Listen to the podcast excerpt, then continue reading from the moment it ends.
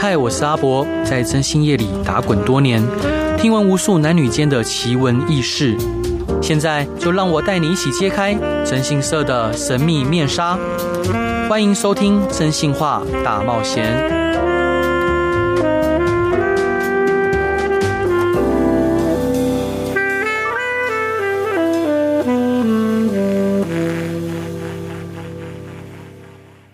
Hello，各位亲爱的听众朋友，大家晚安，欢迎回到飞碟电台，收听由我征信社阿宅所主持的《真心话大冒险》。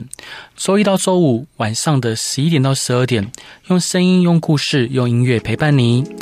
今天在我身边的依然是我们聪明、有智慧，然后又漂亮、高挑的 CC 伙伴。大家好，我 CC，我尴尬，你为什么尴尬？有点不好意思。那个各位，因为各位可能看不到他，因为他很高。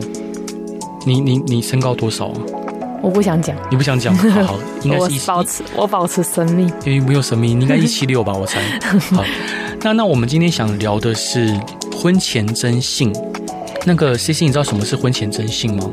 婚前征信就是调查婚前有什么不 OK 的地方，例如什么样不 OK 的地方？OK，像交友状态啊、财务状态啊、父母亲的状态啊、嗯、身体的部分啊。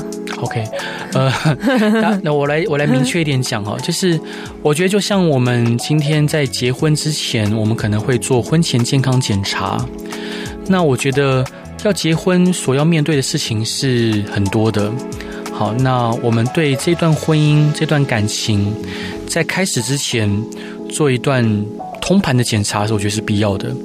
那调查的范围其实很很多，很包罗万象啊。当然不是每个都要做。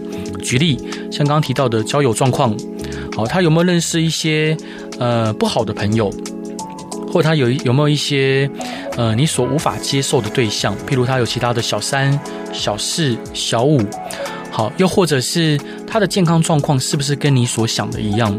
好像有些人可能他有一些顾疾，或曾经有得过一些法法定传染性疾病。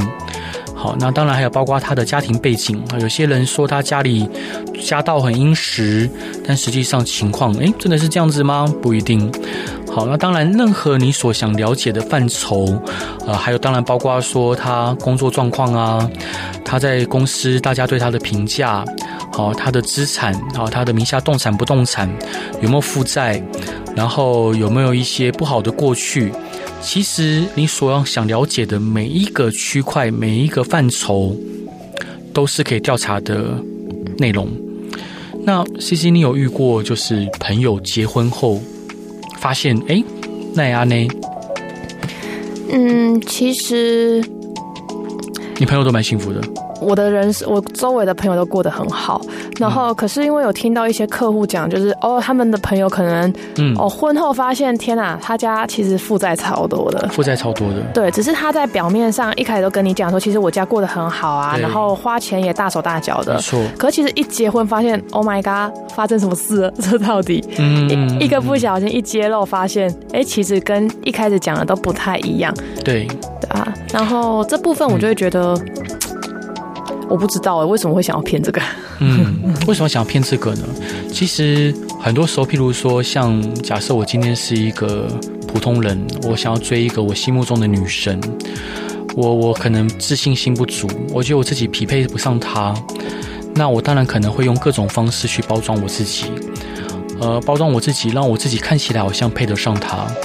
那当然有时候谎言。呃，是会不断叠加的。你说了一个谎，你可能要用更多谎来圆。那不断的谎言层层包裹之下，就成为了一个他自己最后也不知道怎么样怎么办的，不知道怎么收尾，只能求婚了。对，对他，他的他的人设已经就他自己也不知道该怎么办。那你说他放弃吗？舍不得，对啊，毕竟真的那么喜欢他吗？所以其实很多时候，呃，我们不能去。就是我一直希望说，大家可以对身边的人多一些同理跟理解。当然，我不是说骗人是对的，但是我其实遇到很多骗人骗子哦，呃，他其实是他也不想骗人，但是可能就一开始说了一个谎，然后最后他不断的又得用别的谎去叠加，然后去。他他自以为这样是不伤害对方，殊不知谎言终究有被戳破的一天。嗯，对。那我想这边分享一个案例是这样，就是我们有一个当事人，那这个案例是有关于他很后悔没有做婚前征信的案例。他在某个交友平台上面认识这个男性，那这个交交友平台就是是那种，呃，看到喜欢就可以往右滑，看到不喜欢就往左滑的那一种。但他觉得这个男孩子其实长相不怎么样，好，但是这男生的致谢讲的非常的诚恳，然后也有一些吸引他的地方，所以他就。也开始跟他聊天，聊一聊，发现，哎，这男生懂的事情好多哦，就是不是那种草包哦，很多东西都不能聊的。因为这女生本自己也是一个老板，也是一名就是，嗯、呃，在某个行业蛮有成就的女企业家。那她之前有过一次失败的婚姻，有带一个小孩。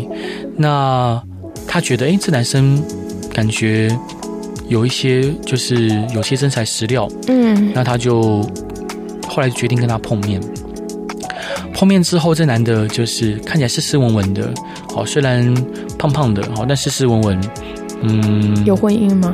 因为这男的没有婚姻，然后他觉得跟他聊天非常的开心。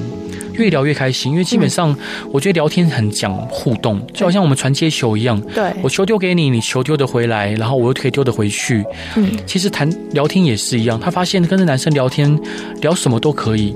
他可以聊他在婚姻呃上一段婚姻遇到的挫折，他可以聊在工作上遇到的呃阻碍，跟他觉得有成就的地方。同样的，这个男生他自称是某某。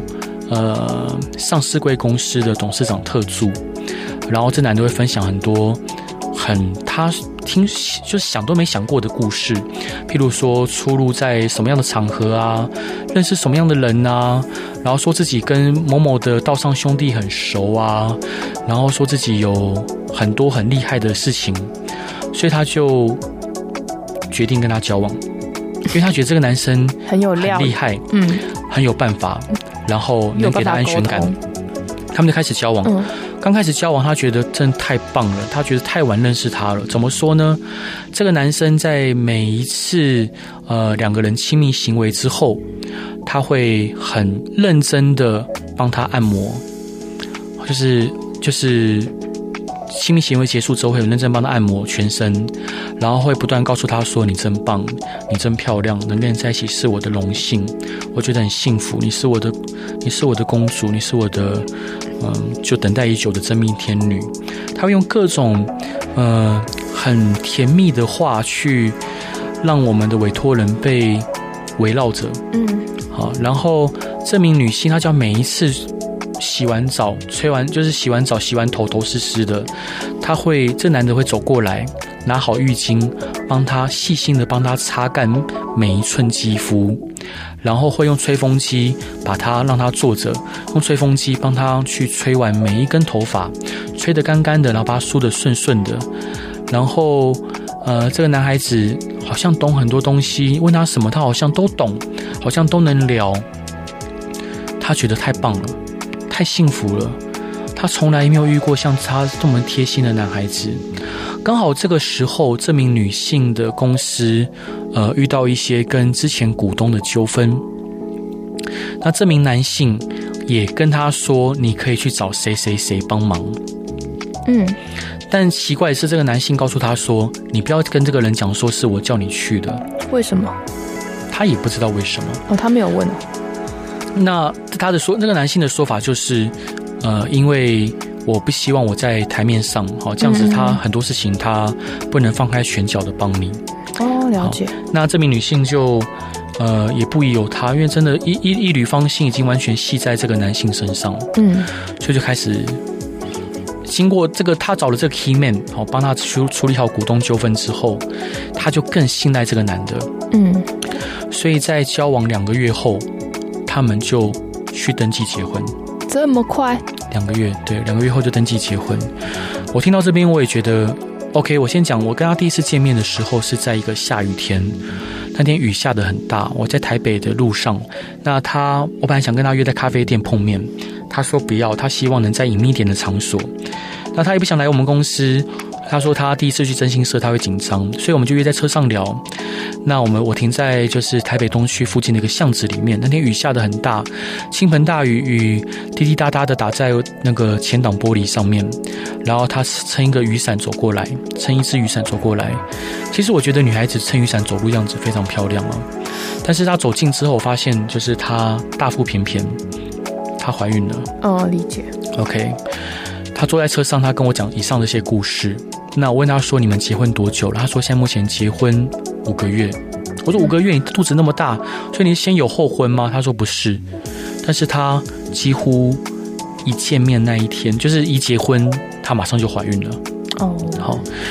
那我说：“那既然怀孕了，你为什么现在想来找我们？听起来你先生就是婚前也很棒啊。”因为我自认我做不到这些东西。就是我不是那么贴心的人，所以我对于这个男性能那么贴心，我其实感到又佩服，但另一方面我也隐隐觉得害怕，因为我觉得有点反人性。好，当然也有可能因为他刚在一起啦。好，那他告诉我，我就说为什么你要来找我？他告诉我，因为他后来发现那先生完全跟他之前所理解的完全不一样。才五个月，才五个月。首先第一个他发现不一样的地方就是。他发现他们在一起之后，结婚后，他先生的交友软体还开着，而且不止一个。他在另外一个交友软体上面，他先生讲的非常露骨。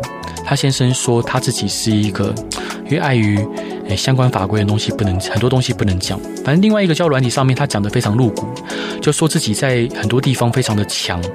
好，就比较私密的地方，他非常强，然后说自己有很多呃厉害的地方，好，就是我看了就想说，哎，怎么会有女性会看到这个而上钩？对，好，结果发现看不对不起，结果发现哇，还蛮蛮蛮多蛮蛮多女性因此而就是聊色的，呃，对，就是讲就是反而就因此而跟他愿意跟他约约见面出去，嗯。那她发现这个男，她老公还是在网络上跟很多女孩子有约出去的举动，而且有聊非常私密的话题。嗯，他觉得世界快要崩塌了，因为肚子一天一天越来越大，他不知道该怎么办才好。那这一段我想要跟大家分享的歌是黄义达的《匿名的宝贝》。为啥？好突然，因为他发现哇，原来先生有那么多宝贝是他所不知道的，因为他先生都叫每一个人宝贝。哦，跟我一样，人人都宝贝。哎，对，你也叫每个人宝贝，你真真的是 好，没有关系，就就是反正先生就叫每一个人都叫宝贝。那所以这一段我想要分享黄义达的匿名的宝贝。欢迎回到飞碟电台，收听由我真心是阿仔所主持的真心话大冒险。每周一到周五晚上十一点到十二点，用声音、用故事、用音乐陪伴你。呃，今天在我身边的是我们的好伙伴 CC。Hello，大家好，我是 CC。今天我们讲主题是婚前征信，然后我们上一段呢讲到一名女性，她大腹便便的来找我，然后她告诉我她先生跟婚前差很多，怎样差很多呢？她继续跟我讲，她发现她先生在某个交友软体上面，好用各种露骨的对话去吸引。其他在婚姻中的女子哦，是婚姻中的，不是单身妹妹哦。没有，她发现她先生吸引她先生都会固定去物色那一些有钱的呃女性，有些失婚，有些还在婚姻中，然后她先生好像特别会专挑这个族群去下手，好聪明哦。哎，因为这这这部分的女性比较寂寞吧？我觉得在婚姻中的女性蛮寂寞的。寂寞吗？呃，通常在我的经验里面，就是失婚后的女性，她们会把标准放低，对，放低。然后，当然，她们可能会在感情上面的心理态势，好，呃，我只能说有一大部分呢、啊。当然，呃，不是不是说每个都是哦，她们心理态势会相对的比较。呃，低一点，可能会比较没有自信一点。当然，在这边，我想要跟各位听众朋友分享，就是我觉得在这个世，在这个世代里面，其实离婚是一件普遍的现象。好，您千万不要因为说啊，我已经离离过婚，所以我就不如人，并没有这回事情。我觉得一个人的价值，并不在于说我过去经历了什么，而是在于我过去学到了什么。好，我们从过去的经验里面，我们获得什么事情，获得什么样的，我如何让自己变得更好？嗯，所以说，呃，不管您是不是曾经有遇过失败的婚姻或感情，请你一定要抬头挺胸，有自信的去面对下一段感情，这样子你才能遇到更好的人。那像我们这个案例里面的客户，她发现她的老公，好，在交友软体上面不断的还是在约，呃，个就是亲密行为，那。她觉得很难受，嗯，她非常痛苦。那她第一时间当然就是跟她老公说：“老公，你是不是在玩交友软体？”她老公说什么？她老公说：“啊，我忘记关了，真抱歉，忘记关了。”其实蛮老实的，他没有说我没有玩啊。他说他忘记关了。那呃，他就说，当然她没有跟她老公说他看到了那些比较露骨的对话。嗯，那她老公说：“啊，拍谁拍谁，我会关。”嗯，好。结果过没多久之后。因为她会，她已经有了怀疑嘛，有了怀疑之后，她就不断想要查。她发现老公就换一个账号，继续跟那女生，那就是网络上继续烈焰。嗯，所以她一开始想委托我的是，她想要调查她老公到底有多少对象。结果发现，几乎她老公每周三很固定哦，很规律，每周三跟每周四的晚上跟。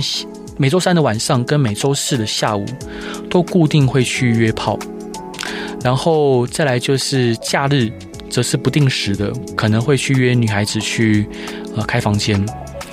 那我就把那些画面拍下来之后交给我们客户。那同时我们调查后也发现，她老公每一次约对象呃都是固定那两三位哦，是固定的，固定这两三位。那这边两这这三名女性里面有两位是有婚姻的。啊，有婚姻的，那我就问委托人说：“你看，你孩子现在也在肚子里面了，你真的有想要离婚吗？会不会有没有可能去透过劝说你先生，然后两个人就不要走向离婚这条路？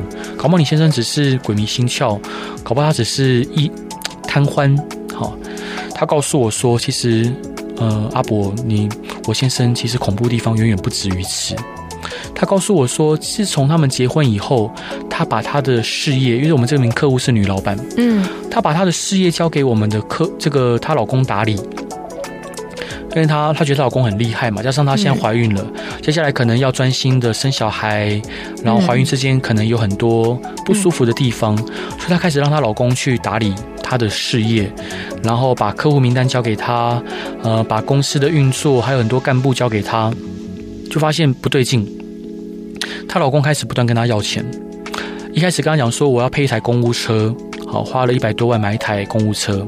后来跟她讲说，呃，我之前在某某上市贵公司老板旁边做董事长总董事长特助，好，我月薪呃十多万，嗯，好，然后还有很多分红，还会三不五时去招待所啊，或者是跟着董事长吃香喝辣。然后你在这边现在目前就每给我每个月八万块薪水，我根本不够用。好，你给我更多钱，我的钱我拿了之后，我去投资，呃，我有很多内线，我可以投资之后，我可以赚更多钱回来给你。开始不断跟他要求说要给更多钱，甚至还跟他开始借钱。他开始觉得不对劲了，然后他开始跟他老公去提出质疑，就说，老公，你那些钱都花去哪里？为什么你的开销这么的大？为什么你有？那我之前，然后后来，因为他也。问到这个上市贵公司，因为他们做做做企业家的，其实这个圈子有时候打听一下就知道怎么样。他就说：“诶，那个老那个老板好像说他不认识你，诶，他说他不知道你这个人。”后来她老公就直接捶墙壁，用力的击打墙壁，她吓死了。她没有看过她老公这样子，就像我刚上一段讲的，她老公一直都是一个非常温和，然后非常体贴贴心的形象。嗯，所以她发现她老公竟然开始捶墙壁，而且猛捶。她说：“老公，你怎么了？”她老公不讲，就一直捶，是恐怖情人，一直捶。好，然后她吓死了，就开始尖叫。她开始尖叫，她、嗯、老公就说：“你不要叫，好，不要叫，你再叫，那我接下来拳头打到哪边，我就不知道了。”好，她就吓得又不敢说话。她老公就说：“你为什么要去查我？”你不知道我以前在外面，呃，因为我要做的事情很多，所以我有时候用化名吗？董事长知道的一定是我本名吗？好，那听起来非常不合理，也非常没有逻辑。但是经过那一那一轮他暴力的举动之后，他根本不敢问下去。他根本不敢问下去。然后那他就说好，没事，那呃，那我就不问。没有他，他就说我不问了，对不起，我我不该怀疑你。嗯，那后来她老公就。假如说，就是以后不要再这样子了。难道你怀疑我能力吗？难道我对你公司不够尽心尽力吗？你婚前那个跟股东纠纷不就是我处理的吗？好，她想想也对啦，她老公确实有帮她在婚前处理过股股东那个纠纷嘛。她就选择继续相信先生。后来发现情况越来越不对劲，因为她公司的账不断的被掏空，嗯，然后他的呃那些客户名单也不断的被他先生流失吗？诶，就他先生，他发现他先生似乎有想要在外面成立另外一家公司，然后拉过去。然后先生婚前对他的那些贴心的举动完全都没有了，取而代之就是他先生对他越来越不耐烦，要么就是大小声，要么就对他说啊，你你怎么不好好打扮？你很丑，你很怎么样？用各种方式去贬义他的人格。最恐怖的是有一次，他先生指着一部电影跟他讲说。那个电影里面大概内容是，那个女的怀疑她先生外遇，去调查，就他先生把他老婆杀掉了。好，把他，然后他拿这这个电影讲说，跟他老婆讲，如果我是他会做一样的事情。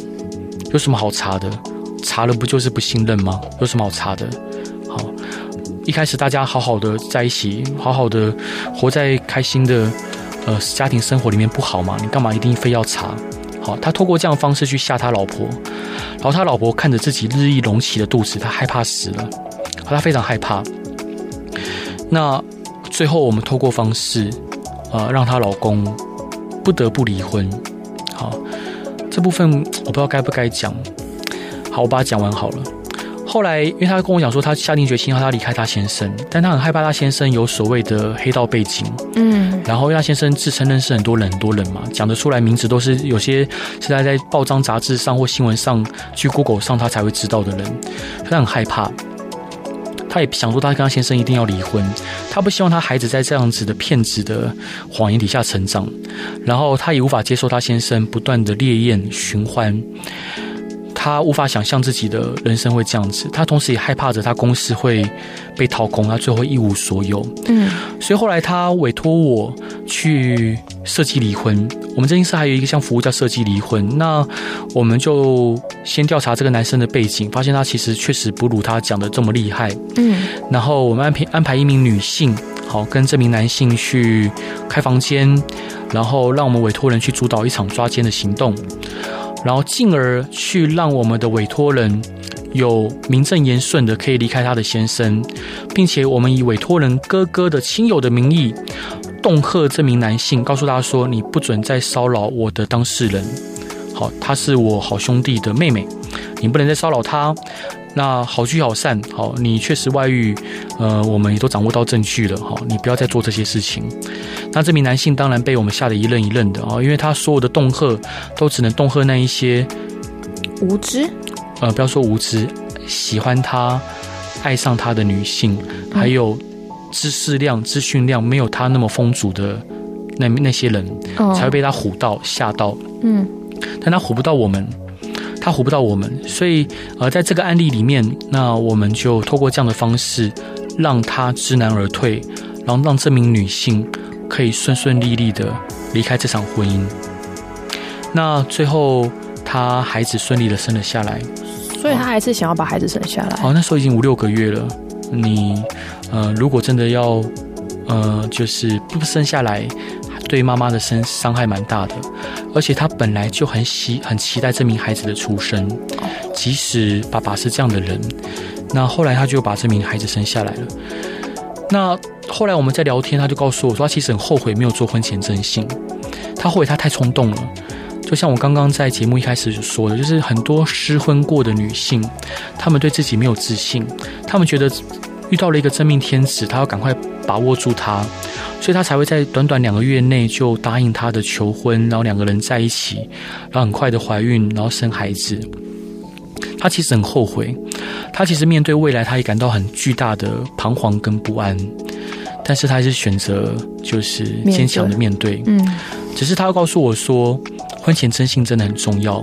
如果当初在婚他在结婚之前有做婚前征信，他会知道说这个男的并不是他所想的良人，他有很多其他的女性对象，他其实之前的职业也不如他所讲的，然后包括他的家家庭状况，好，他的认识的交友圈也跟他所讲的有巨大的落差与不符，所以他觉得，嗯，如果当初我做婚前征信就好了。可是，当你百分之百信任你的伴侣的时候，你会想要就是做婚前整形吗？OK，我觉得是这样子哦。就像我们自己定期会做一定岁数之后，我们做健康检查。就像我觉得我身体是 OK 的，是没有任何问题的。我早上也有精神，晚上我也睡得好觉。但是你觉得会健康检查是不是必要的？我觉得该做嘛。嗯，好，就像嗯、呃，我会建议我的母亲要定期做健康检查。那即使他说啊，我身体很健康，很没问题，我们不需要这样的健康检查。但是我觉得还是要啊，嗯、还是要啊。理解。对，那跟保险一样。我觉得跟保险一样，就防范于未然。对啊。那婚姻既然是这么大的事情，我觉得婚姻的重要性，嗯，人家说，如果说嫁错，哎，这这嫁错郎，再再嫁嫁错人怎么样？呃，女。女孩，女女怕嫁错郎，男怕入错行吗？是，对。然后也有说，男孩子如果娶错老婆，就就会这样讲，好像有性别歧视，会衰一辈子。有这种说法吗？会有这种说法，但这个有点性别歧视了，没就不能不能这样讲。对，那干嘛？我还因为我会觉得说，其实婚前征信，如果嗯，你会觉得每一任男朋友都要做婚前征信吗？当然不用啊，要结婚才要做婚前征信啊。哦，对，因为我觉得在一起，如果只是男女朋友，没有没有要步入家庭，那大家开心就好，关系开心愉快就好了。对啊，各取所需，只要不要被骗。嗯，对，好吧。这一段我想要分享的是我很喜欢的一个歌手，叫游鸿明。游鸿明有一首歌叫《爱我的人和我爱的人》，那。里面有一句有一句有一段歌词，就是为什么最真的心遇不到最好的人？那真的很希望说，每一颗真心呢，都可以遇到对的人，对的人。Hello，各位亲爱的听众朋友，大家晚安，欢迎回到飞碟电台，收听由我真心社阿宅所主持的《真心话大冒险》。每周一到周五晚上十一点到十二点，用声音、用故事、用音乐陪伴你。今天在我身边的是我们的好伙伴 CC。Hello，大家好，我是 CC。然后我们今天的主题是婚前征信。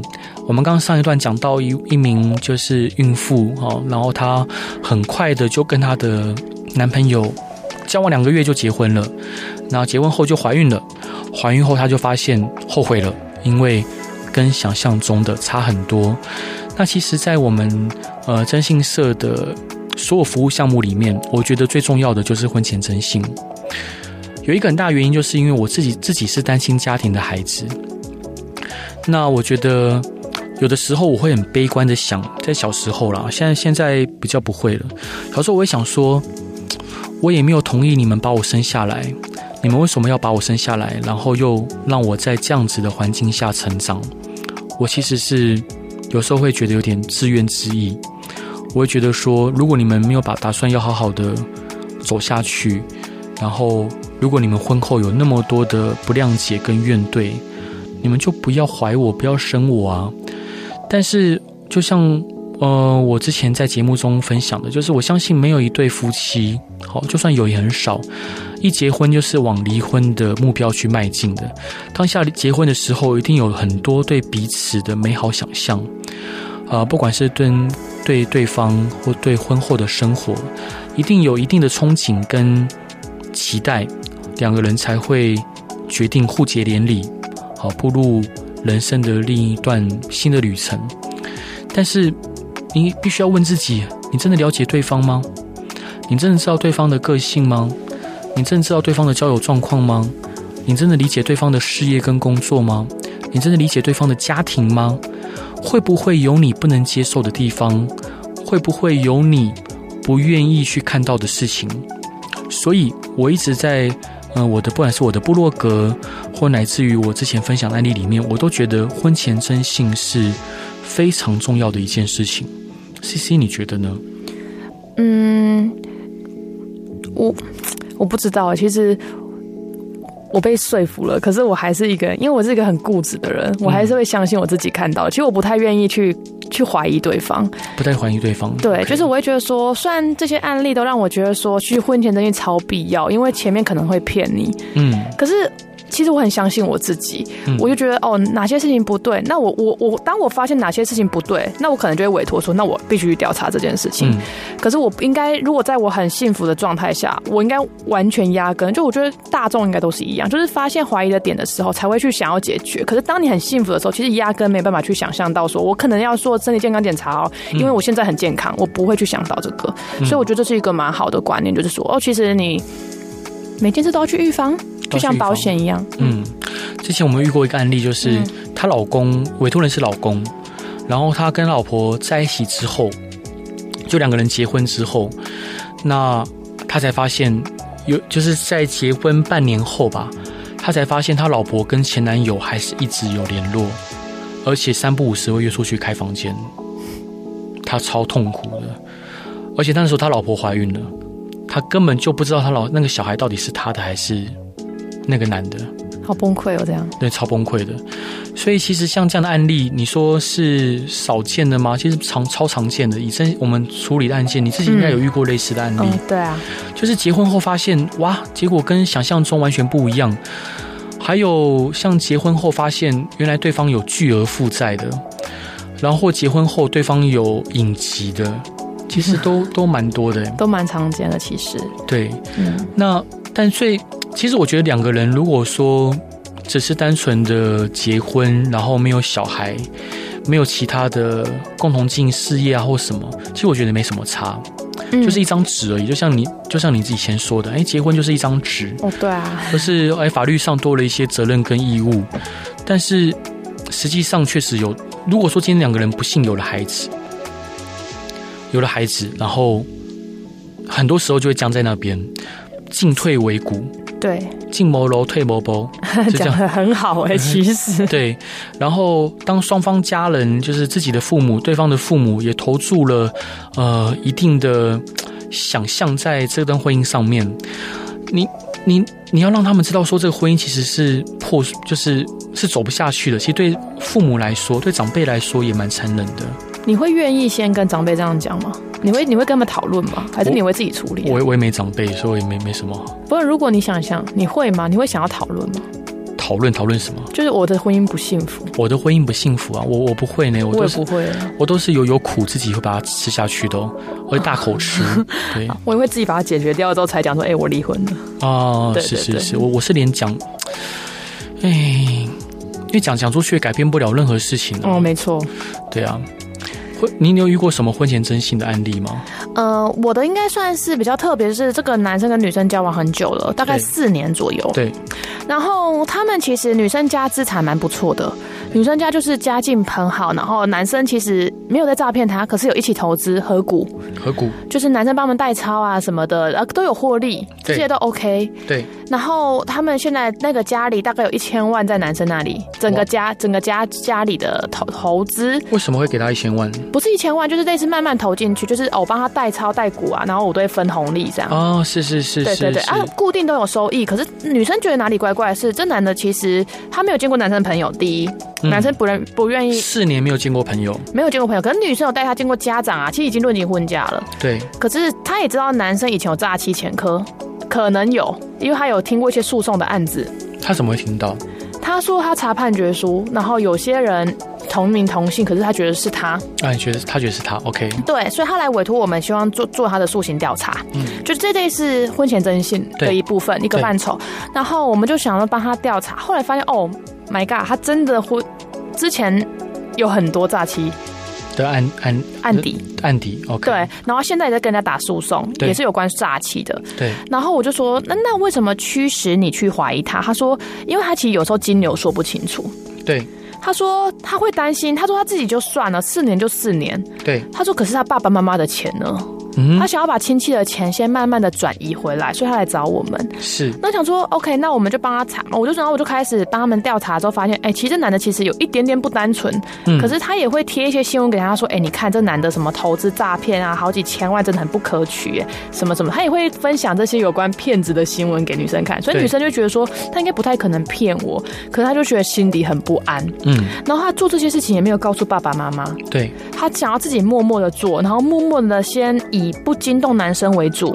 对。把钱慢慢的拿回来，OK。然后这个男生也不疑有他，就是他就跟他讲说，妈妈家里急需一些些钱啊，所以他想先把一起一百万两百万拿回来。对，其实男生也是蛮愿意，嗯，把钱吐回来。可是他男生也会问他说啊，为什么会突然间你们家经历了这么多，对，这么多事情？然后女生也就说哦，没有啊，就家里刚好有急需吧，毕竟很多钱呢，什么的什么的。其实我觉得女生蛮聪明的，就有做这件事蛮聪明的。可是就像我讲的，这些人的。感受都是在他觉得有一点点不对劲的时候，嗯，并不是一开始很幸福，觉得男生开玛莎拉蒂在南部很有名的时候就开始调查他。他也是到了第四年，家里投这么多钱的时候，才选择来找我们做这件事情。是是是，你觉得是为什么？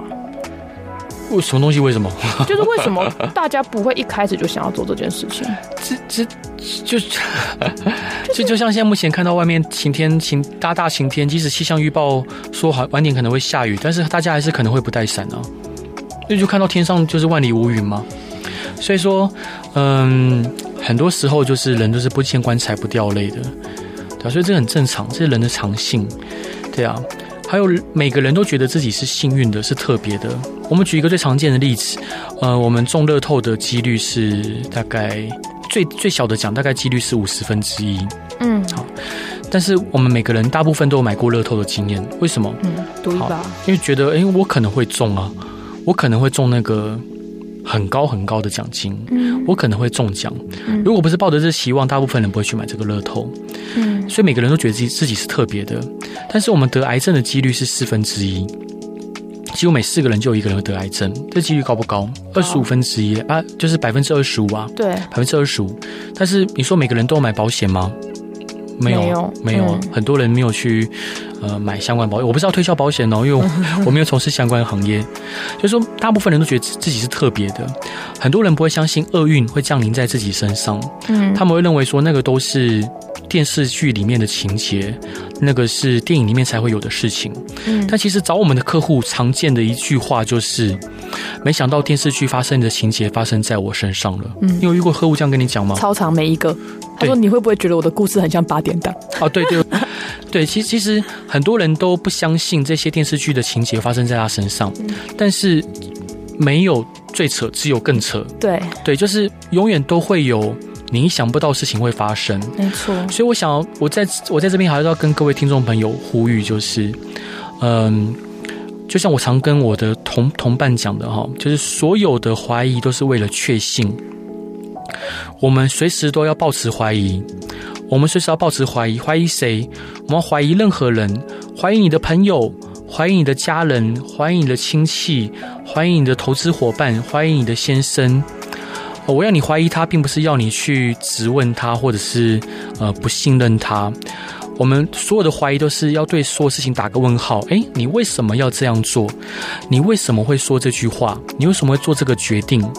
我们的所有怀疑都是为了之后能更信任他。当我们把全然的信任，好像像刚刚 CC 伙伴提到的是，诶，他觉得在显幸福啊，就要全然的信任他。但是当你全然的去信任一个人的时候，你就等于是把这个这把刀，好，把一把刀交在他的手上，让他可以肆无忌惮的伤害你。我觉得这是不对的。